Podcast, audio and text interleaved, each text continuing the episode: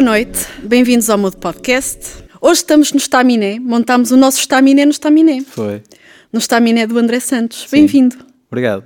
Aliás, bem-vindo vocês. E não é só o, o espaço do Staminé, é também o espaço das Pilar, do Nuno Leites, da Adriana Leites, do João Moreira, e já foi do Chico Modesto, ainda é do Dr. Silveira, e já foi da Marta Afonso, que, que é Caraca. Portanto, isto é assim um espaço de muita gente. E hoje estamos cá nós a montar, isto é uma redundância, montámos Exatamente. nós aqui o Estaminé. Sim. Estaminé porquê? Já te fizeram essa pergunta mil vezes. Eh, sim, Staminé porque hum, eu sou um bocadinho chato com nomes, no sentido de quando escolho nomes para alguma coisa, tento sempre que seja em português, tento sempre que seja hum, uma palavra só, porque senão depois tendemos sempre a cortar os nomes, não é? Tipo, palmilha dentada, eles são uns palmilha, ou... Mudo Podcast, ou somos os mudo, Mudo. pronto. E então um nome só. E depois calhou bem do Staminé rimar com o André e dá para fazer essa brincadeira de André do Staminé e Staminé do André. E é um- uma palavra popular que dá a ideia de espaço de trabalho, que é aquilo que eu pretendo passar com o Staminé, que é um local de, de trabalho, mas também de diversão, né? Daí o slogan Grab Your Tools, Let's Have Fun. Em inglês, depois dessa Sim. explicação toda. Sim, para ter um pezinho também lá fora. sim, sim. Uh, mas foi engraçado porque no mudo com, o- com o Filipe do Spum, eu disse o nome do estúdio, Staminé, e ele disse Stamina, ou seja, foi fixe que de repente Staminé lá fora possa ser pensado como uh, Estamina. E agradou-me até essa coisa que não sabia que ia acontecer, mas Por acaso eu não tenho noção se é uma palavra só, portuguesa, só de Portugal, que os talvez. brasileiros não. talvez. Mas foi isso, daí o Staminé, sim. Mas antes do Estaminé tu já fizeste muitas coisas. Aliás, tu já andaste Sim. a fazer perguntas a outros designers, que eu soube. É verdade. E respondeste à pergunta que tu andaste a fazer aos outros. Eu não sei se sabes do que é que eu estou a falar. Talvez do caso se fazem? Talvez de cá se fazem. Ok. Qual é o estado de design em Portugal? Era isso que tu perguntavas aos outros. Epá, foste, foste mesmo para fazer então? pesquisa, sim. Não fiz grande Eh. pesquisa, não tenho culpa que a internet. Sim. O Estado, não sei, eh, eu acho que hum, é bom eh, o estado do design em Portugal, mas eh, às vezes acho que pode ser um bocadinho feito para dentro, ou seja, de nós para nós, e eu acho que isso é um bocadinho errado, não é? Como dizia o Mac Monteiro, nós fazemos, eh, supostamente nós devemos fazer design para o, o utilizador e não para nós próprios. Mesmo até em termos de eventos que há sobre design ou conferências ou por aí fora, eu sinto que a plateia é muito eh, sobre design. Depois nós, nós temos aquele. Quantos designers estão aqui? Levantem só a mão, só para nós termos uma. A maioria. que Aqui acho que é, é- é normal, mas eu estou a falar mais no sentido em que, uma vez, num auditório, estávamos a falar sobre a questão do cliente não nos respeitar e por aí fora, esse tipo de obstáculos que nós enfrentamos. E estamos a falar com designers, ou seja, não é isso que vai passar a, a educação para com o cliente ser. Não é assim que é passada, penso eu. Mas, sobre- falando sobre os criativos em si, eu acho que, que está muito boa, eu acho. Em Portugal, eu acho que aquela questão do lá fora é que se faz bem, como há em muitas áreas, ou como há assim no, um fantasma português sempre no nosso país, eu acho que hum, temos muito bons designers mesmo. E há um design à moda do Porto ou há um design à portuguesa? Isto vai Ou os ser, dois. Isto vai ser um bocadinho. Há um designer à moda Belas Artes, há um designer à moda ESAD, há um designer à moda ESAD das Caldas. Agora vais ter que explicar. Quero, quero fogo! Eh, Não, não, não sei muito explicar, mas acho que olhando para, para os cartazes ou o objeto que seja desenhado, ou publicações ou assim, percebe-se esse, esse background, eh, acho eu. As Belas Artes começou por ser uma escola artística. Artística, sim, eu acho que isso nota-se muito com, nas peças gráficas das pessoas que, que as fazem, sim. Eu noto isso. Há uma diferença de, de pensamento. Portanto, eu diria que há. Sim. Mas isso sou eu, não são as tuas palavras. Sim. Vou voltar atrás. Quando fizeste esse projeto, 54 talentos, inicialmente, que tu Ai não, isso é fanzine. A fanzine. Então, como é que isto começou? Começou mais ou menos com o que se faz. Então, primeiro foi cá se fazem, depois nem tudo que brilha é ouro, que era o nome da Reluz é fanzine. ouro, sim. Ok, Eh, então como é que foi de um ao outro? Foi tese de mestrado? Não. Sim, eh, ambos foram no mestrado, ou seja, o caso fazem surgiu num projeto com o professor Bartolo em que nós tínhamos que criar um, um designer fictício e fazer com que ele parecesse real, com uma exposição na ESAD e por aí fora. E então, Um eh, designer, uma persona. sim, ou um estúdio ou o que fosse. E eu criei um estúdio chamado Get Up Folks e depois fiz essa peça, esse, esse livro, essa publicação, o caso fazem, em que tinha entrevistas e trabalho de 10 estúdios ou, ou designers portugueses e o Get Up Folks lá no meio para tentar, Disfarçado. sim, com uma entrevista fictícia, ou seja, tudo fictício. Inclusive um Beyoncé e tudo. Sim, Porque depois ainda dei umas, umas perninhas no, no Get Up Folks, com, com, com Get Up Folks, uh, que achava que ia ser ilustrador e não sei o quê, mas aquilo não resultou. Uh, e portanto esqueci isso. Mas, mas pronto, mas ainda em contexto de, de académico, foi feito um livro, foi feita uma exposição uh, também com os colegas do mestrado, cada um deles tinha, um, tinha alguém fictício com que trabalharam. E o que se fazem serviu para, para esse. Ok, há um livro sobre 11 estúdios, ou seja, 10 reais e aquele fictício, mas no meio daquilo tudo parecia tudo, tudo real. Porque é que depois foi feito mesmo uma tiragem sem exemplares do que se fazem. Esgotadíssima, virei meio Porto a tentar arranjar alguém que me deixasse ver. A... Mas estás a falar da fanzine, a fanzine de facto esgotou, o se fazem ainda existe. Ahá! É, só que já ninguém o compra, acho que está lá para a arrecadação. Aquilo não é tão interessante como a fanzine, é verdade. Mas como é que ela surgiu para o contexto real? Porque eu fiz um, um exemplar para, para contexto académico, não é? E uma pessoa, a professora Sofia, também minha professora Nezade, perguntou se aquilo estava disponível para venda. E outra pessoa também, e outra pessoa também. Até que chegou à sexta pessoa e disse: Espera aí, se calhar faço disto uh, uma mina de ouro. É melhor imprimir umas uh, cópias. Sim. Então fiz 100, fiz 100 de, do que se fazem. E, e, vendi, não, não todos, mas pronto, também não é assim algo tão interessante como a fanzine. Eu acho que foi isso que depois me deixou com o gosto pelo, pela criação de publicações independentes, com um contexto colaborativo e depois, mais tarde, estava no mestrado, comecei por fazer essa, essa fanzine, porque estava a ressacar de, de um projeto do género. e então pensei num nome, foi algo muito orgânico. Uh, pensei no nome, lá está, uma coisa portuguesa e que eu gosto de usar sempre termos mais portugueses. Esse provérbio, depois as cores, a técnica, a serigrafia. Convidei os artistas e foi assim tudo muito, muito orgânico, ou seja, convidei 54, ou, ou acho que foram 60, seis não puderam. E até foi fixe porque deu assim um bom volume de, para o livro. Acabou por ser a minha tese de mestrado, que não foi, eu não fiz aquilo por causa do mestrado. Eu estava a fazer mestrado e aquilo ao mesmo tempo e aquilo encaixou na perfeição com o que eu estava a trabalhar, que era com publicações independentes, e então aquilo era mesmo aquele o, produto. E também aí fiz 100, que esgotou muito mais rapidamente, mas aí foi diferente. Também já fiz uma inauguração com um pouco a circunstância no, no Canhoto, agora falecido, foi algo mais, mais uh, à séria, digamos. Mas foi muito por causa do, do caso fazem, porque acho que fiquei com muito gosto em fazer publicações assim Porquê caso fazem? Porque também se pagam aqui? Era isso. Uh, aliás, o texto introdutório fala nisso, que é caso fazem e fica a pergunta, caso se pagam? Pela questão de, às vezes, não se, não se paga tudo aquilo que se faz. Ou... Paga-se design com reconhecimento. Exatamente, boa sorte. sim, sim. Começaste pelo editorial, mas não andas no editorial. Não. A tua ideia inicial eram as revistas? Sim. E os livros? E como é que descobriste que o papel tinha outra utilidade? Eu quando andava no segundo ano da ESAD achava que ia ser tipógrafo. o Dino era, era fantástico e aquilo ficou-me, quero ser como este gajo, mas não percebi que dava muito trabalho. uh, como é que surgiu o papel, não é? Também foi no mestrado, na verdade o mestrado foi, foi assim, foi importante para, para definir caminhos neste sentido. Então eh, eu estava num projeto do primeiro ano, não era Marta? Primeiro ano. Eh, que a Marta também anda comigo no mestrado, portanto ela sabe, sabe disto. mestrado em? Uh, design da comunicação, não é exato. E um dos projetos era fazer uma montra para um, um espaço que nos calhou em sorteio. E a mim calhou-me um talho. Boa um talho. Pronto. Um e sítio então, sexy. É. é e eu depois de andar, a, de andar às voltas queria fazer uma montra em que tivesse um, um cenário de um, de um matador e não sei o quê, uma cena assim muito sol. Estava com a cena do sol. E, e foi tipo, não, mas se, se as pessoas comprarem não vai estar a meter porcos todos desventrados. Então a ideia surgiu. Não era um manifesto Não, não, não era de todo. Então a ideia passou por eh, fazer uma montra em que usasse aquilo que já é usado nas montras, que é aquele papel fluorescente, só que de uma maneira subvertida, ou seja, uh, usei esse papel fluorescente, mas cortado apenas, com um boi, um porco, um coelho, e tinha os preços na montra. E o que é que o senhor Talhante achou? Achou muito fixe.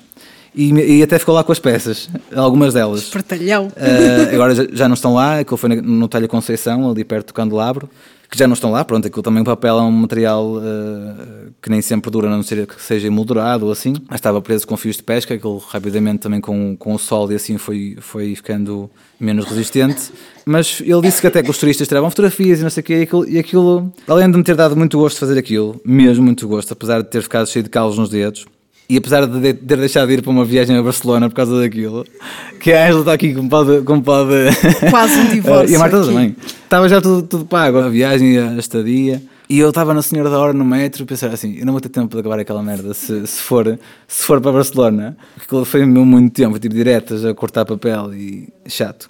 E não foi. E a verdade é que fiz e ainda bem. Porque de repente percebi isto é mesmo fixe. E depois fiz mais- duas peças para, para oferecer para, para a malta da família. Ofereceste porquinhos? Hã? Ofereceste Não, porquinhos? ofereci um quadro mesmo. Um era para uma, na altura, uma, uma namorada minha, em que tinha uma letra do Fachada, toda bonita e não sei o quê. E depois outra peça também para um familiar. Mas era um quadro, ou seja, uma coisa que ainda hoje, à partida, se for, se tivesse ido para o chão no lixo. Não sei como é que Eh, acabou o namoro. Sim, Eh, ainda, ainda existe porque estando numa moldura é mais, é mais difícil que se estrague, sim. E aquilo deixou-me, gostei mesmo muito de fazer aquilo e percebi, fogo, é isto. Só que isto já foi para em 2015 ou 2014, para aí. Só que depois eh, eu tinha os trabalhos, eu vou dizer print, que é vulgo cartazes ou publicações ou flyers, logos por aí. Eh, eu fazia os trabalhos de print, que era aquilo que me ia pagando as contas e tal. E o paper cut, o, o handcraft, estava sempre em segundo plano. Foi este ano que eu decidi, eh, ainda continuo a fazer algumas coisas, sobretudo aquelas que, que estava já, que me estava já comprometido com isso, não é? Mas, entretanto, este ano decidi mesmo pôr de parte esse, esse tipo de projetos e, e, e passar para a Adriana ou assim. Boa! Ahm, Passar para os amigos. e, e virar me- mesmo para o papel. Isto já depois de ter feito, por exemplo, a peça da Paupéria, também que foi uma peça em que investi muito tempo e por aí fora, mas, mas foi preciso chegar ao ano de 2016 e pensar, não, eh, é isto. O ano novo, 2015 para 2016, foi assim um ano de twist. Eu posso perguntar como é que foi essa passagem de ano? Foi, foi, foi fixe, foi fixe. Não, não foi assim tão, tão maluca quanto isso, se é isso que não estás a perguntar. Não, para teres um insight. Uh, não, por acaso, destes. por acaso até foi assim, assim muito de, de rever o ano. Uh, uma, uma fogueira, amigos, uh, e foi tipo o álbum do ano, a música do ano, o concerto do ano, o livro do ano e, e o teu ano. Foi fixe. E aí está assumido que é papel. É papel.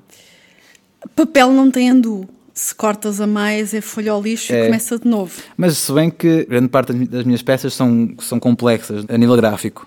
E portanto eu quase sempre me engano, mas quase sempre remendo e ni- ninguém nota por trás com fita cola. Mas já me têm perguntado isso. Tuteiro! Já me têm perguntado isso. Se te enganas, é assim, se me enganar, por exemplo, sei lá, Tens algumas que são encamadas, mas outras que são quase, ah, perdoa-me a comparação, um crochê em papel, porque tem realmente muito, Sim, muito sim. detalhe. Essas serão as mais difíceis de. são, são. Sobretudo em termos de acerto com as cores e assim. Como é que é o teu processo? Desenhas primeiro à mão, desenhas no computador, olhas para o papel e vês a peça. Eu tenho um processo muito mental inicialmente, ou seja, eu, eu não, não sei desenhar muito bem, então eh, não, E queria ser ilustrador. não, não sei desenhar muito bem e, e então faço esboços só para pôr a ideia que tenho na cabeça vis- visível, para apontar, não, não tanto para chegar a uma conclusão.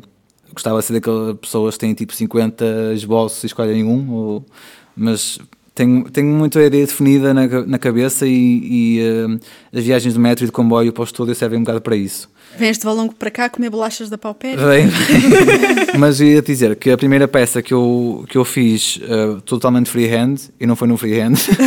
eh, Paz a sua alma, falecido friando. Eh, mas freehand foi uma que será posta ao público em abril, porque será para uma exposição coletiva em abril. Mas foi a última que eu fiz, ou das últimas. Eh, que foi totalmente free, eh, freehand, foi tipo, só fiz em Illustrator eh, que vai ser uma série de camadas e com círculos, e foi só para perceber que com 15 camadas o círculo tinha que aumentar de x em x, em x centímetros porque depois o, a forma do, da gosma, que vai ser uma espécie de uma gosma, eh, foi Gosto da definição da peça. Gosma. Vai ser a pesma? é uma gosma. Eh, essa forma foi feita hum, à mão. Mas depois tudo o resto, sei lá, as peças para a Barbearia Porto, que é o, uma de um cão e outra com uma para a Tattoo Shop, foi tudo Illustrator. Ou a peça do calendário do ano passado, ou, ou seja, até essa aí foi tudo computador. Depois fazer o transfer e depois. eh, Aliás, a do cortar. cão eu ia-te sugerir uh, fazeres disso negócio. Era? Porque quando eu vi, eu pensei, o Yoshi, que é o meu cão, ficava tão bem assim. Olha, pode ser. Pode Pronto, ser. fica a sugestão. Tem que arranjar uma boa foto do cão. Entretanto, essa passagem, tu já fizeste muita coisa. Hum. Tu foste para o papel, mas já deste umas pernocas no teatro, ou a internet mentiu. Ah, isso foi muito antes. Mas sim, sim. Defina antes. Dos tempos em que querias Eh, ser ator, antes de seres tipo ser ator, sim, sim. Dos tempos em que queria ser ator antes de ir para a árvore. Isto para em, 2000 em 2005, eu fiz um curso de teatro. E queria ser ator, depois, depois disso, era mesmo aquilo que eu queria ser. Valonga é uma, é uma cidade que, que promove muito a cultura e o desporto, e sobretudo teatro. Tem muitas companhias de teatro amador e, e eu fazia, eu fi- comecei por fazer parte de uma delas durante dois anos, que era da minha terra, que é Suzão, então há lá uma companhia de teatro e eu fazia lá, fiz lá teatro. Depois fiz um curso com uma companhia profissional, que é o Entretanto Teatro, que é de campo, e depois queria ser ator, queria muito ser ator. Os meus pais mandaram mandar a, mão à cabeça porque ser ator, meu Deus, não o quê. Mas não Quer foram, dizer, também foste para design, que é mas não foram eles que me, na verdade não foram eles que me, que me impediram, não é que me impediram, mas Eu não me... sei se o microfone apanhou, a mãe confessa que até chorou.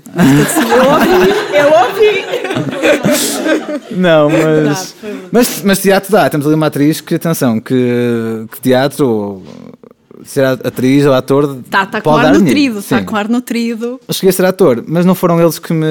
Tipo, eles não, não gostam, mas que paciência. Foram algumas opiniões um bocadinho menos eh, motivadoras de atores profissionais. Ok. de Val- lá de Valongo, mesmo. que Fui falar com eles, por acaso, que são amigos da minha irmã, porque ela fez teatro na escola desde pequenina. E eu tive sempre contacto com o teatro por causa disso, mas nunca pe- pensei passar para o outro lado. Quando passei, pensei, fogo, quero fazer isto. E eles disseram, pá, olha lá e tal. Pronto. Há contas para pagar. É que eu estou a pagar. Inscreveste aqui no, no, no teatro. Inscrevi-me na ACE e passei nos testes, paguei até, não é? E tudo. E depois resolveste não ir. A a mãe tem que se aproximar aqui do meu microfone para falar. tem. Ou pode pegar naquele. Eu acho Resolvi que é boa não ir. ideia. Vamos dar, o microfone, vamos dar o microfone à mãe. Foi um grande alívio quando ele disse que não queria ser ator. Sim, E quando ele disse que queria fazer design. já gostei mais. já, já gostei mais. Tem que haver de tudo um pouco. Eh, Não é só médicos, nem enfermeiros, nem advogados, nem engenheiros, tem que haver de tudo, tudo. Mas há Como há é poucos. uma não é? área, como é uma área que Há atores há também poucos. gosto. Eu queria ser ator porque há poucos. Sim, há poucos, há muitos, há muitos, há muitos. Eh, Ele, ele não chegou a inscrever-se aqui no, no, eh, no teatro. Na ACE. Que ainda era ali na... Na praça. Na praça, sim, sim. Sim, depois já andou por lá ver aquilo tudo, não sei o quê, por lá pensou mais um bocadinho e disse realmente isto não, não, é, não faz parte. Mas eh, foi, foi ao mesmo tempo. Eu escre- Não era um papel correto. Não. Pois. Não era um Não, papel mas eu, eu correto. escrevi-me na árvore, escrevi na árvore e na, e na, e. Eh, e passei, e passei no ano na ACE. Entretanto, pronto, pus a mão na consciência. Hum, Ainda bem, hoje em dia não me arrependo. Não, não estou a dizer isto, tipo, o teatro não dá mesmo, porque eu tenho, tenho um contacto muito grande com o teatro, já vou falar disso. Mas eh, não me arrependo que tenha vi- vindo para design. Mas isto ainda falando sobre hum, a questão do teatro. Depois a minha irmã tinha estudado, tinha estudado na secundária, em Valongo, artes. Ela também, ela também sempre quis ser eh, arquiteta ou algo ligado à construção de casas ou desenho de casas. Eh, só que depois em artes, numa escola secundária, ensino normal, é muito é muito geral e ela sabia tanto que aquilo que queria que, que saiu da, da, da secundária de Valongo Eu para... detesto essas pessoas. eu nunca soube o que queria fazer. Ela sempre soube muito o que queria fazer. Na paz, na se bem que não está, se bem que agora não está a fazer, eh, eh, não está a construir casas, mas eh, ela agora é é uma das pilar que desenha eventos, mas o espaço e por aí fora é muito isso, né? Também essa base é muito, está muito presente. Mas pronto, ela saiu do 11 primeiro ano, a meio do 11 primeiro ano, e foi para a árvore fazer o 11 primeiro, o 12 segundo. A mana é mais velha. Sim. Fez, fez os, os três anos, um ano e meio, foi tipo assim uma cena. Mas isso eh, fez-me ver que a Não, árvore... desculpa lá, a tua irmã de repente pareceu-me mais interessante. Não nos importa se trocar. Mas eh, serviu também para eu eh, perceber que. Porque apesar de querer muito teatro, também tinha este lado muito ligado ao desenho. E sabia que queria também. Ou seja, não sendo teatro, era algo ligado ao desenho. E então pensei, pá, ok, vou, mas não vou para, para a secundária porque senão vou apanhar com um curso mais geral. E também segui as pisadas dela e foi para a árvore. E foi a minha cena de sempre, porque a árvore eh, não conheço agora, não sei se está igual, mas acho que na altura, talvez ainda esteja, é uma escola que prepara mesmo bem para logo até para o mercado de trabalho. e a nível uh, de ferramentas é muito, mesmo muito boa. No entanto, continu, continuei ligado ao teatro, porque continuava a fazer teatro em Valongo como assim, teatro amador, ainda queria fazer mais algumas peças com aquela companhia que falei, o Entretanto Teatro, uh, teatro de rua e por aí fora. Depois desenhava cartazes para as companhias para onde fazia o teatro, e isso aí também foi um bocadinho o, o início do meu portfólio, foi começar a trabalhar de graça. Mas para essas companhias. Quem não? Quem nunca, Quem né? não? Mas para essas companhias que, pronto, para a qual eu fazia o espetáculo, então também fazia o cartaz e, e, e ia percebendo. Agora olho para trás e penso que isso era fixe, porque já ia percebendo um bocadinho. Era um cliente, no fundo, né? ou seja, já ia tendo ali um bocadinho de background nesse sentido. E depois, mais tarde, sempre ligado ao teatro, lá está, a fazer design, mas uh, uh, entrei numa companhia de teatro chamada Cabeças no Ar e Pés na Terra, que são de Irmesinde, Valongo, e como designer, e fiz lá também uma, uma, uma duas peças. Foi o teu primeiro trabalho oficialmente, com descontos? Não, o meu primeiro trabalho oficialmente, quando diz oficialmente, pago.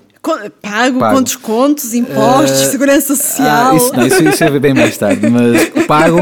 Aliás, a minha, a minha mesa gráfica ainda é do meu primeiro trabalho pago, que foi para o Instante Teatro, um espetáculo que eles fizeram com o Seva Trupe. E eu fiz o cartaz, ganhei 100 euros e comprei uma bambu. Tipo, Uhul! Tipo, loucura! Ganhei aqui e gastei ali e ainda ali está. Pronto, cabeça no ar e pés na terra. Entretanto, saí e depois fundei. Uh, sim, fundei uma, uma plataforma criativa que não é só teatro, mas eh, tem vindo a ser mais teatro, que é a Carruagem, com, a, com duas atrizes, a Diana Bernabé e a Sara Barros Leitão. Chamamos a Carruagem. E, entretanto, juntaram-se também a Mafalda, o Luís, ou seja, uma equipa maior. Uh, e, eu, e eu, entretanto, a fazer design para, para a carruagem. Indo lá atrás, uh, segui design. Design e não só, livros pop-up. Livros Se a internet sim. não mentiu. Ah, sim, houve um espetáculo, sim, sim, em que Amélia Camila uh, tinham um livro mágico e era um pop-up, sim. E foi lá está. Foi o primeiro pop-up? Não, tinha feito já um livro, não é bem pop-up, mas é, um, é do género Pós-Teatrando, uh, que é um festival de teatro escolar que, que essa, a Diana Bernabé uh, produz, ou produzia, ou não sei se ainda acontece, confesso. E, e eu fiz um, um livro pop-up para o anúncio, para o vídeo promocional. O, o Sérgio Alves sempre fez a, a, imagem gráfica e eu peguei nessa imagem gráfica e fiz o livro promocional. Entretanto, também fiz outras coisas para teatro, como adereços e cenários. Também nessa companhia dos Cabeças no Ar, eles têm uma série de formações para, para crianças e jovens. Eu dava formação na, na área plástica, sim, ou seja, origamis ou colagens ou por aí fora. E depois também cheguei a fazer, também com a Diana, a cenografia. E depois, para uma, uma peça dela, para fazer parte desse teatrando, fiz os adereços de uma peça dela, para uma peça em que eu fiz os adereços em cartão. Eram animais, é tipo fábulas. E eles tinham orelhinhas de coelho e carapaças de tartaruga e assim, em, em cartão. Mas isto para dizer que o teatro e o design sempre estiveram mais, muito ligados. Uh, por isso é fixe, é fixe. Mas não ficaste só pelo teatro, chegaste a fazer os grafismos de uma curta-metragem. Ah, não, isso, isso, é uma longa, é uma longa muito fixe. Está aqui a Cat que pode falar sobre isso. Ela e o, o Noronha foram os dois que realizaram a, o filme. E é um filme que saiu ano passado, não foi? Exatamente há um ano. Há um ano, no, por, no Porto Parabéns. Pós-Doc. Sim. Parabéns. E fala sobre o rap e hip hop, tu fala bem, no Porto, não é? É sobre a história do rap no Porto. Uh, sobre a história de rap no Porto. E sim, eu fiz o grafismo, sim, fiz uh, os nomes e, o, e a ficha técnica. Foi mais difícil que o teatro? Não, não foi muito, muito fácil, porque com clientes fiz uh, é mais fácil. É, mas, mas estás a falar do teatro enquanto dentro do palco ou fora do palco? Fora de palco, do cenário. Uh, do, não, não, foi mais fácil, foi mais fácil. Sim. Não satisfeito com estas andanças, vais fazer um jogo. Um jogo agora. Foi um parte difícil, ouvi dizer. Foi difícil. Que está de aniversário. Também fez um ano fez no um passado, ano em dia novembro. 11. Sim, agora. Parabéns à Aldeia Adormece, já tem um aninho! tem aí para quem quiser comprar o jogo. Mas sobre a Aldeia Adormece, isso veio muito por causa do, do Nem Tudo que é Ouro. Outra vez estava a ressacar outra vez de um projeto colaborativo e edição independente, publicado independente de editoras. Ou... E, e nasceu assim de uma ideia muito, quase imatura, assim muito impulsiva, sim, obrigado. Que foi numa passagem de ano, essa passagem de ano 2015 para Não, 2016. passagens de ano, está visto que. É, foi assim, eu, eu faço parte de uma associação de, de campos de férias, da qual a Cat também faz, e não sei se está aqui mais alguém que faz, não? Uh, desde 2002. Não, espera. O que é que é uma associação de campos de férias? Opa, é tipo escuteiros. O que é que vocês fazem? Não, eu vou dizer, é tipo escuteiros. Ok. Só que nós não temos, não há, não há ligação também religiosa que, que Ok. eles têm. É diferente, mas se calhar o, o, o elo mais de comparação é, o, é escuteiros. Lá nós jogamos um jogo que se calhar muitos conhecem que é o- os lobisomens da aldeia velha. Nós costumamos jogar com cartas normais ou com as cartas eh, que há à venda na FNAC, eh, que é de uns autores franceses, salvo erro 2001, esse jogo. Entretanto, em 2015, pá, em outubro, ok, eu estava a falar com o namorado da minha irmã sobre personagens que eu tinha encontrado novas, expansões que eles têm. E estávamos a ficar hum, contentes com aquilo. Mais personagens, muito mais. E então, nessa passagem de ano, que aconteceu em Alter do Chão, eh, com, com amigos, lá está, dessa associação do Mocamp, Não, essa passagem de ano foi épica. Foi épica, Está foi registada, foi épica. foi épica. Ah, aconteceu, pronto, eu cheguei lá e comecei a contar as, as personagens que tinha encontrado a a mais daquelas, do que aquelas que existiam no jogo original. E então fizemos uns post-its assim pequenicos, pá, aí há 10, uma coisa assim, ah, com os nomes, tipo a herdeira ou o urso, na altura era o urso. E jogámos aquilo, tipo, foi uma cena, foi épico. Foi, Jogaram foi com post-its. Uh, jogámos com post-its. Eles disseram, pá, tens de, fazer, tens de fazer um jogo disto. E eu a ressacar de, de um projeto daquele género, da, da- da fanzine. Na verdade, mãe, eu acho que a ressaca era da passagem de ano. Não, esta passagem de ano foi, foi muito tranquila, porque esse ano também foi assim um ano difícil, então foi tipo uma passagem de ano bué... Assim, calma, Pa- para, para descomprimir. para descomprimir. Portanto, não foi tanto assim bof, isso foi na seguinte. Mas... uh, então surgiu aquela, aquele desafio do jogo. 2015 para Para 2016. 16. E para, para aí, em, lá, em março de 2016, eu decidi pegar na coisa. Mês de março acontece tudo. É jogos, antes, é mas sim. podcasts, é tudo. Não, eu acho que foi antes. O março foi outra coisa. Já vou dizer. Que- O que é que foi? Eu então entrei em contato com ilustradores e por aí fora, comecei assim a, a delinear a minha ideia. Enviei-lhes um, uma, uma folha, um A4, um PDF com uma imagem ainda provisória do que seria o jogo, com um texto sobre o jogo, por aí fora, a perguntar se, se estavam interessados em, em colaborar, porque isto lá está, é feito em contexto colaborativo, o que eu faço, neste caso que está dentro de- das minhas possibilidades, foi oferecer um jogo, por exemplo, na fanzine não consegui oferecer a fanzine, então tive que fazer tipo ao preço de, De impressão. de impressão, porque a fanzine, tal como o jogo, foi impresso com capital próprio. Eh, mas depois o jogo teve apoio também, eh, e então já foi possível oferecer, porque é o mínimo que posso fazer né, para compensar o trabalho que eles estão a ter comigo. Comecei assim por, eh, por convidar os, os ilustradores, estão aqui alguns deles, a Marta, o João, o Ivo também, e outros 20, e- 20 são, 20 são 23, portanto. Depois fui começando a desenhar a imagem do jogo, e depois o salto assim imaturo que eu dei foi sem, sem ter qualquer tipo de dinheiro para pagar o jogo. Eu disse, publiquei no Facebook que ia sair em outubro do ano passado. Aquele compromisso do. Foi tipo, oh meu, agora não tens hipótese, vai ter que ser em outubro. Que não, que não saiu em outubro, na verdade, mas isso foi atraso de produção, porque outubro era o dia 13 de outubro, e como o jogo é assim uma cena meio mística, eu queria que saísse no dia 13 de outubro, para ter esse, esse- essa carga também desse dia. Mas não saiu, mas pronto, saiu dia 11 de novembro. Mas aquilo foi, foi muito imaturo, foi tipo, sem, sem qualquer tipo de valor de. Pá, não tinha dinheiro para pagar aquilo e disse que ia ser um jogo. ah, pronto, e então depois Mas tentei. não é o que os cursos de empreendedorismo nos dizem. É, para é. acreditarmos em nós, que nós somos Exatamente. capazes, que nós vamos Exatamente. conseguir. Conseguiste! Uh, consegui, sim.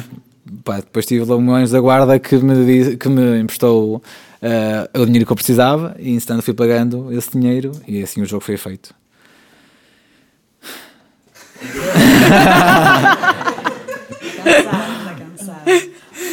Esse suspiro disse muito sobre o jogo. Opa, sim. Eu estou naquela fase de desmame, já, já, já não posso. Já não podes ouvir mais falar do jogo. Já, já não posso fazer de narrador no jogo, é tipo. uh, não, é fixe, eu gosto de estar de lado de fora.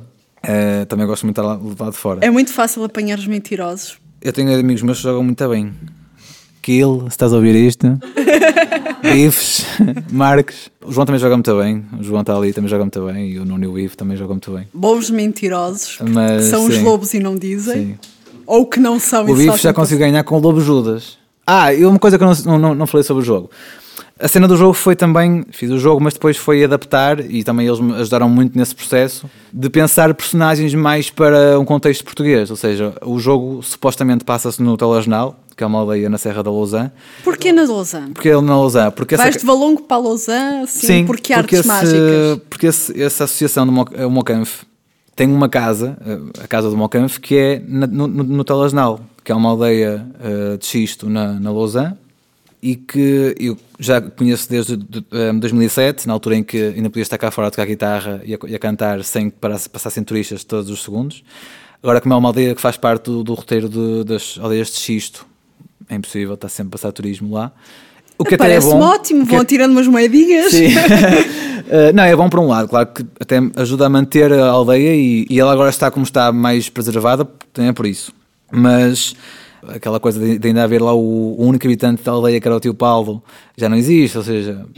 Mas então a aldeia do Talasnal, que é aquela que está presente no teaser e na promo do, do jogo, é essa aldeia. E então foi também uma, uma homenagem ao, ao uma homenagem ao, às aldeias de Xisto e uma homenagem ao jogo em si, porque eu gosto muito desse jogo, uma homenagem à- ao trabalho colaborativo, eh, ou seja, houve assim, no, no site está lá tudo, mas houve assim uma série de homenagens que quis prestar com este jogo. E, e a passagem para o Patalasnal deu-se também com algumas personagens, por exemplo, há uma carta dessa expansão do jogo original que é o urso, que é uma carta que fareja o perigo quando os lobos estão perto. Neste jogo, no Dead Adormece, é o javali, porque no, no, no Telesnal há javalis mesmo. Não há ursos em Não há Portugal. ursos, sim. Quer dizer, ah, ah, pronto, não vamos por aí. Exato, sim, há muitos não. Há javalis e pronto, ou seja, houve assim um tentar um, colocar um contexto. A história, a história também diz que há uma vítima com o pescoço cheio de sangue na eira, e ela há de facto uma eira, com uma vista incrível sobre a Lausanne.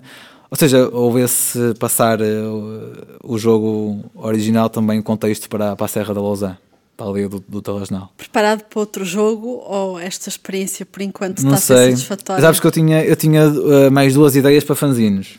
Uh, porque, entretanto, a fanzine uh, do, do ouro, dado o, o objeto que, que acabou por, por, por acontecer, não é? um bocadinho também assim, organicamente, acabou por ficar um objeto quase de luxo.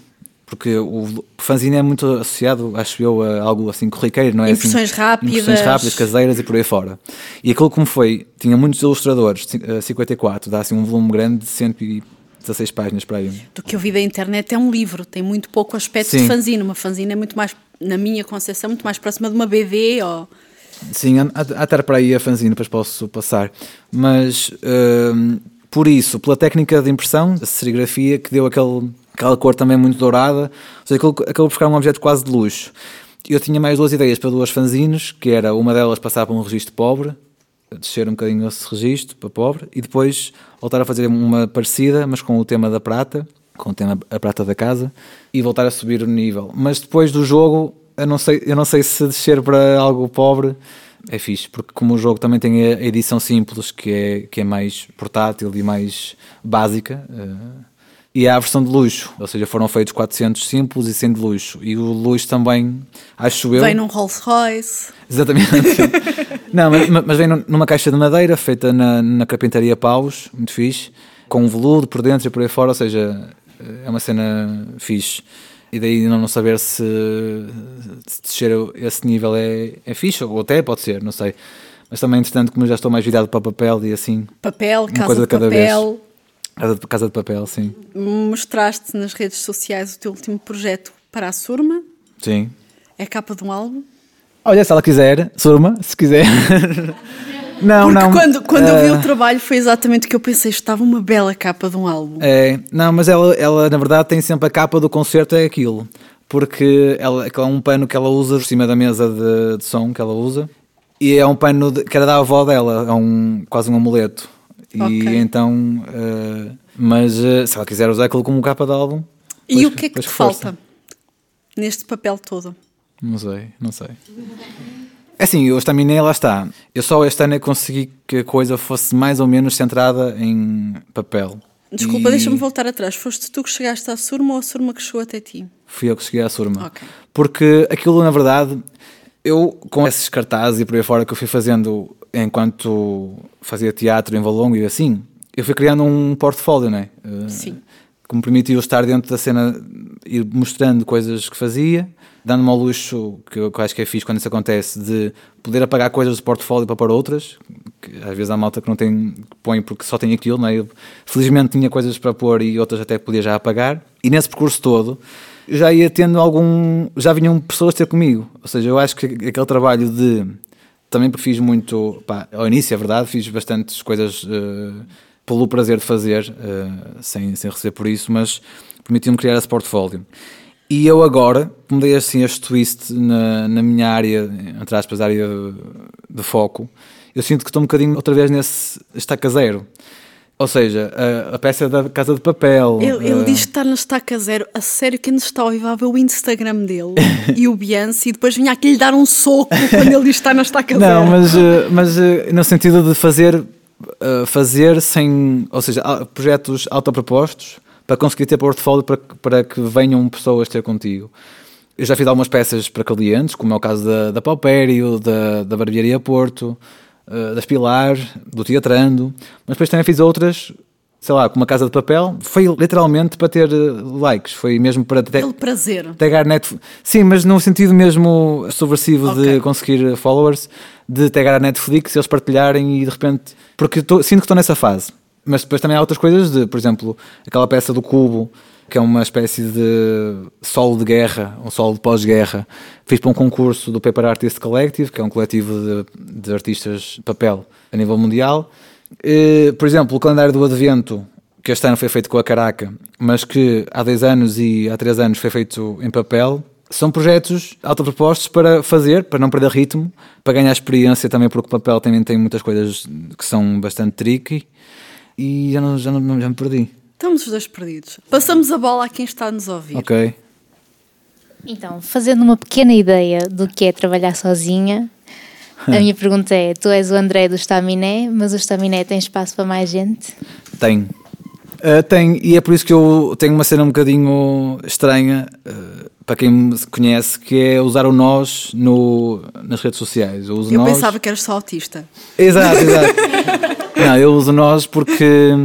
Para já, porque eu acho, a nível pessoal, não é que eu uh, ache mal quem o faz, mas não sei que parece eu estar a dizer eu fiz e eu aconteci.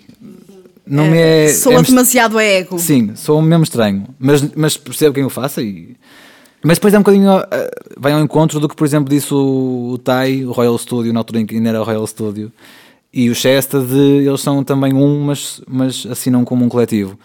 Por isso, e é também um bocado como disse o tipo do Spum, tipo, ok, mas estás. Uh, queres evoluir? E Próximos sim. convidados, vejam o nível. Ele ouviu as conversas todas deste podcast. Ontem falámos name dropping, não foi? Ontem fomos almoçar e eles diziam, pá, tens que fazer name dropping. Está tipo, uh, aqui o name dropping todo. Não, mas, uh, mas é isso de. Uh, sou só eu para já e pronto, enquanto for. Eu acho que as coisas têm que acontecer a nível orgânico. Pelo menos até agora tudo me foi assim acontecendo, felizmente. Acho que com trabalho, mas também com um pingo de sorte, as coisas me foram, foram aparecendo e acontecendo. E, uh, e então acho que o Staminé também é isso. Está disponível para ter mais pessoas quando acontecer, quando for o momento. Pode ser agora, pode ser agora, mas não é algo que eu esteja tipo à procura de alguém para tipo fazer entrevistas ou algo do género, tipo, quando as coisas se as peças se encaixarem, acontecerá isso, acho eu.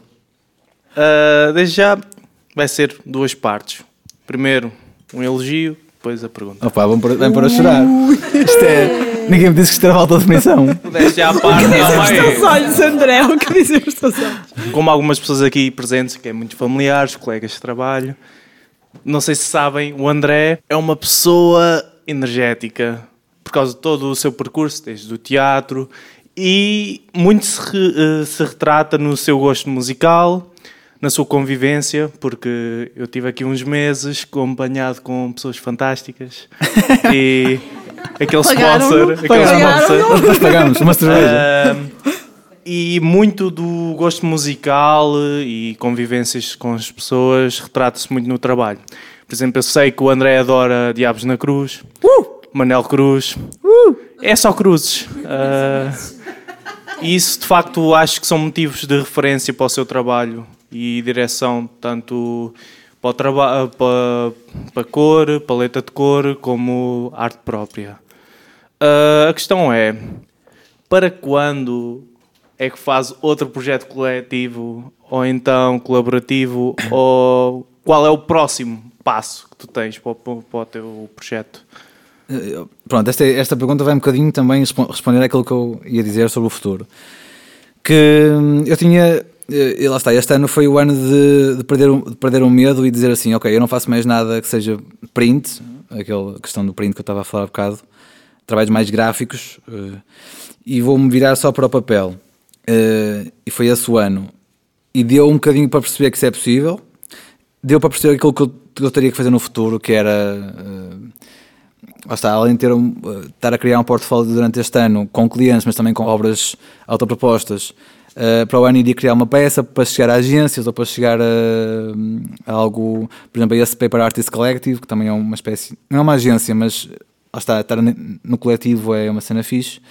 No entanto, esta conversa está a acontecer num momento em que eu ainda não o fiz, mas vai passar, 2 a 8, não é?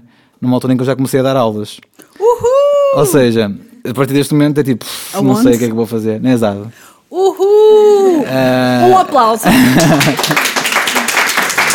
Pronto, isto, isto para dizer que, que o ano que vem não sei o que é que vai acontecer, porque eu, eu tenho consciência. Tudo. Que, tenho consciência que vai ser muito mais difícil eu estar eh, pronto a 100% com o estaminé, não é? E por isso não sei mesmo. eh, tenho muita vontade também de fazer mais uma publicação, uma, um, um projeto independente e, de- e colaborativo, mas não sei qual. Por exemplo, não, não sei se será uma fanzine, se será um jogo, se será. Não sei, mas tenho consciência que, para já, que a minha agenda vai ficar muito mais. Terei que ser muito mais rígido comigo próprio, não é? Para conseguir eh, fazer tudo o que está estipulado. Jogar muito menos Tekken. Eh, eh, pronto, mas é isso. Não sei quando. O próximo, próximo projeto assim do género da fanzine ou do jogo, não sei muito bem quando. Eu acho que devias levar a fasquia, porque eu recordo-me do teu trabalho, do Snack Studio, antiga Snack Studio e outros, que vocês são uma referência. Era uma referência nacional. Eu tinha 19, 20 anos. Olha, não sabia. Eram. Vês? Eram. Agora já foram, são tipo Opa, fósseis. acabaram, Não é? meu. Por isso, tudo o que vocês façam. Tudo o que vocês façam é muito importante para a cultura portuguesa, para o avanço do design nacional, que este ano de facto é um marco histórico no design nacional. Estamos em recordes a nível de prémios, estamos em recordes a nível internacional. Estamos, sim, senhor. E acho que muita gente não toma atenção a isso, mas já temos mais de 80 artigos ah, sobre artistas individuais e independentes. Acho que merece um aplauso isso. Aliás, foi, Obrigado. foi notícia hoje no público de, Olha, não vi. de designers nacionais que foram destacados e muitos deles são do Porto. Sei que somos ouvidos em muitos sítios, mas não, não posso deixar de ter orgulho da cidade que me acolheu. Devo dizer que, a nível criativo, os que também não foram só os ilustradores que, que colaboraram na feitura do, do jogo, mas também os Snack fizeram ah, os teasers, ou seja, os mo o motion do, dos teasers. O Álvaro Martino, que também te é querido, fez a Bandido. fotografia, que está incrível. Uh, o Diogo Ferreira da Arte, que se gravou, uh, fez a captura do, do vídeo, e depois os Snack fizeram a edição. E o João Neves, que também é meu amigo de Mocanf, fez a banda sonora, que ele é músico e compositor. Uh, ou seja, além, além dos 23 uh, Partners in Crime, também houve estes 4 ou 5. Depois a Ana, Ana, Ana Vieira teve também a fotografar no, no telejornal e a minha irmã a fazer a, a comida. Boa! não, irmãs destas é de se guardar no coração. Mas foi incrível, foi tipo um fim de Não, foi semana. só a pessoa mais importante. Pá, foi fazer. Criativos, o que importa é que nos faça a comida. Foi, foi fixe. Eu não sei se quem está connosco tem mais perguntas. Nuno, meu querido. Olá. Eh, eu, tenho, eu tenho uma pergunta muito polémica. Então, Ah, eu Obrigada. gostava de perguntar ao André se, se ele prefere desodorizante, roll-on ou de spray. Perguntas importantes! não, foi isto que, que nós combinamos. Não, prefiro, prefiro roll-on, Porquê? porque o spray polui o ambiente. Roll on. E porque eu o roll-on associo sempre a ginásios. Porque eu, quando andava no ginásio, uf, os gajos. Era horrível. Além O de estar- spray, al- no posso caso. dizer isto? Além de estar lá Podes. com, com a pila a abanar, ainda, ainda punha o roll-on, era horrível. Então eu. O roll-on não, o O spray. spray. Então eu, a sério, eu, eu já com o boxer metido para não estar o pelo a abanar, usava roll-on. Mas eh, desperdiça-se muito mais, eu acho. Talvez, talvez. Metade vai para. Pá, Ou então quando, quando tu falhas e vai não vai para o sovaco, não é? E depois fica a casa de banho todo com aquele cheiro. Cheiro, é estranho, sim. é estranho, Sim. é estranho, de facto. Há mais uma pergunta aqui. Ok, eu já conheço o André há muito tempo. Ele, eh, quando eu entrei na ESAD, porque eu era uma preguiçosa e não fazia nada no secundário, eu, pensava, eu cheguei à faculdade e eu pensava que eu também ia- ser assim, eu não sabia nada de Photoshop, de InDesign, e ele teve-me a ensinar. Pronto, todos os elogios que já deram ao André, eu tenho de dizer este, que é uma pessoa, apesar de tudo, o admirava porque ele era dos melhores alunos, e, mas ele não era nada pretencioso, ele ajudava toda a gente. Ele. eh, Porque às vezes, quando fazes parte de uma cultura, de um certo nicho de pessoas, principalmente quando andas no meio artístico, na faculdade, as pessoas que ouvem metal juntam-se às que ouvem metal, o pessoal que joga jogos junta-se ao pessoal que joga jogos, mas o André até podia ser aquela pessoa totalmente anti- anti-tecnologia, mas não, está aqui a jogar Tekken todos os dias. Não, eu, Com os nerds. eu na altura era muito, era muito pró-tecnologia. Eu uma fase que era super digital. Eh, A sério? Sim, sim. mais na árvore, mais na árvore, que, que lá está, não, não, não, não conhecias, mas era muito digital. Voltando, voltando atrás, e nestes anos, anos todos, eu acho que nunca te fiz esta pergunta, que foi... ah, Olá. De onde é que veio, eh, desde criança, querias ser designer, artista, eras aquele miúdo que desenhava muito, convivia, gostava de, de saltar para cima de um palco? Ou como é que era o André, miúdo? Era, era, já eras assim virado para, para as artes e para ajudar as pessoas? Não sei. Se calhar está aqui a minha mãe que pode falar Mãe. melhor sobre isto. O meu filho era muito tímido. Muito tímido. Ah, para tirar fotografias, não gostava de tirar fotografias, ele fugia das câmaras. Ia ao Portugal dos Pequenitos e chorava. Fomos dois anos seguidos ao Portugal dos Pequenitos e ele fugia porque não queria entrar naquelas casas, ele não queria. A ideia é ter sempre uma fotografia para ter uma, para ter uma recordação. Ele fugia, não queria. E chorava, chorava, chorava. Foi sempre assim muito tímido. E, mas muito, muito do- no seu canto. Em casa, ele ia para as aulas ao fim de semana, preferia que os amigos fossem lá para casa do que ele ir para casa dos outros.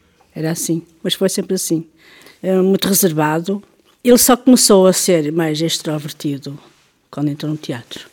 Foi a coisa melhor que pôde acontecer. Estás a ver? Portanto, ou seja, afinal teve prós. Foi, foi mesmo que ele, eu tinha receio que ele fosse sempre assim. Não,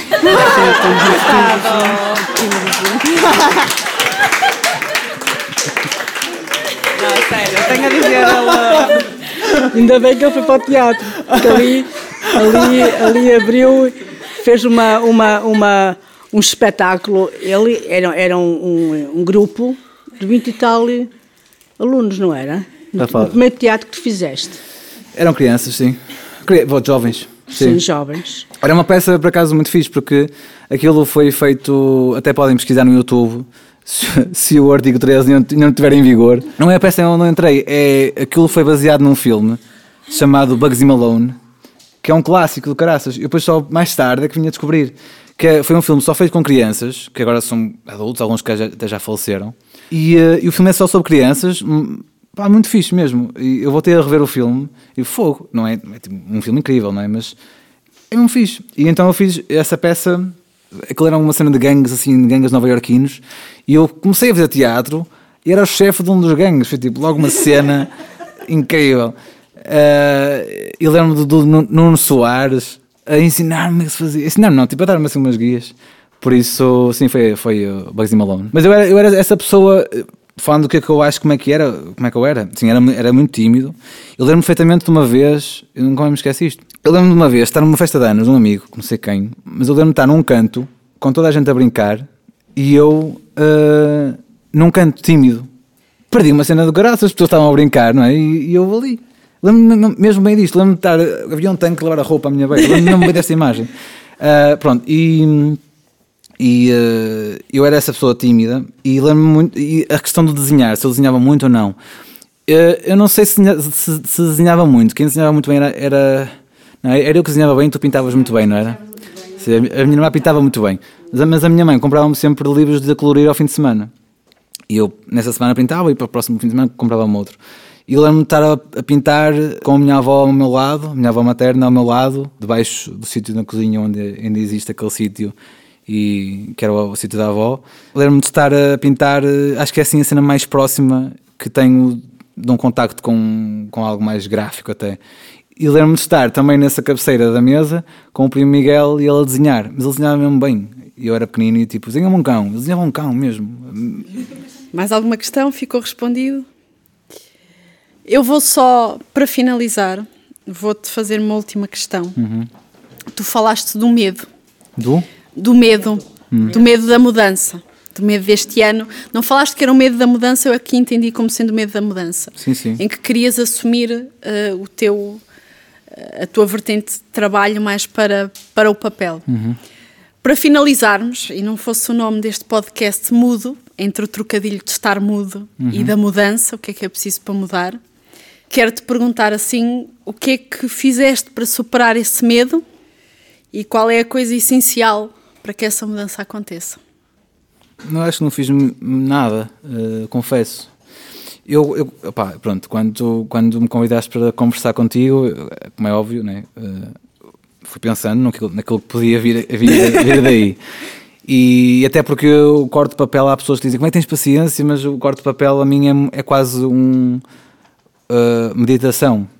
Tô, há uma fase de, de planeamento em que eu penso muito sobre o que eu vou fazer, mas para dar uma fase tão mecânica que eu, eu penso muito, muito, muito e, e até sobre uh, coisas que o meu cérebro dispara, tipo coisas que eu fiz há anos, coisas que eu disse neste fim de semana passado numa conversa com amigos, se calhar fui um bocado incorreto, tenho que corrigir isso com eles, tenho que conversar com eles para pedir desculpa. Ou seja, de repente, coisas para o futuro, tipo, penso no nome que quero dar aos meus filhos, coisas assim. Uh, não, estou a falar sério. E, uh, e, e então penso também nisso, como é que como é que vou fazer com que o estaminé resulte, como é que vou fazer para o futuro, para lá está, para ter uma família, para ter uma casa e um, assim uma coisa sustentável. E eu acho que nunca nunca tenho uma resposta para isso, quer dizer, é, e mesmo aquilo que me veio acontecendo uh, até agora, aconteceu um, um bocadinho, como eu disse, um bocadinho porque trabalhei e, e, e, tenho consciência disso que não, não, não tive parado, ou seja, sempre que não tinha trabalho, fazia trabalho. E também acho que é uma coisa que nós temos, nós designers ou área criativa, não é? Só há áreas como se calhar, médicos ou assim que se não há doentes não têm como trabalhar. Nós podemos trabalhar mesmo que não haja trabalho, não haja clientes. E eu sempre, sempre tive esse, esse lado de, pronto, de fazer, daí as fanzinas, daí o jogo, por aí fora. E esse fazer, depois trouxe-me outras coisas. Estava a falar hoje com, minha, com uma, uma, tia e uma prima minha, que eu fui visitá-las hoje, e, e contei-lhes da cena da, ESAD.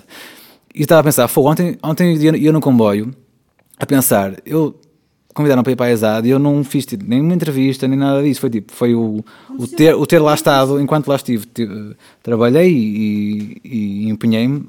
E aconteceu, ou seja, foi o teu trabalho. Uh, pronto, e, e de repente tive essa sorte também de ser chamado. Porquê é que estou a dizer isto? Porque acho que é um bocadinho isso que em todo o, o, o meu trabalho, a minha vida até, se calhar, seja profissional, seja amorosa, seja familiar, acontece. A cena imatura do jogo, eu ter publicado uma data de saída de um jogo quando não sabia se iria ser possível produzi-lo, alguém querer apo apoiá-lo foi tipo uma sorte de caraças, não é?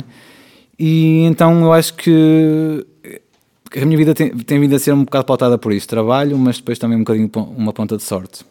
No entanto, eu acho que essa mudança, quando uma pessoa não está feliz naquilo que está a fazer ou percebe que o que quer fazer é B e não A, é difícil, claro, a mudança, mas acho que dada altura tem que acontecer, porque tenho alguns casos disso, a minha irmã é um deles, tu também és um deles, não é? Daí este podcast, e, e acho que quando nós passamos para esse lado, hum, sentimos-nos mais realizados. Eu acho que depois isso traz tudo o resto. Ou seja, não adianta tu teres, tu teres muito dinheiro porque estás num emprego super seguro se depois pá, não estás com o teu namorado ou o teu namorado ou o teu marido ou a tua esposa e não estás a, feliz. Não interessa. Eu acho que no fim é chegar a casa, eu acho. Muito obrigada, antes de mais. André, Obrigado, por eu. Foi, foi muito fixe, gostei muito. Gostei muito deste estaminé. Obrigada a quem está aqui connosco. Dona Palmira, foi muito importante a sua presença aqui hoje.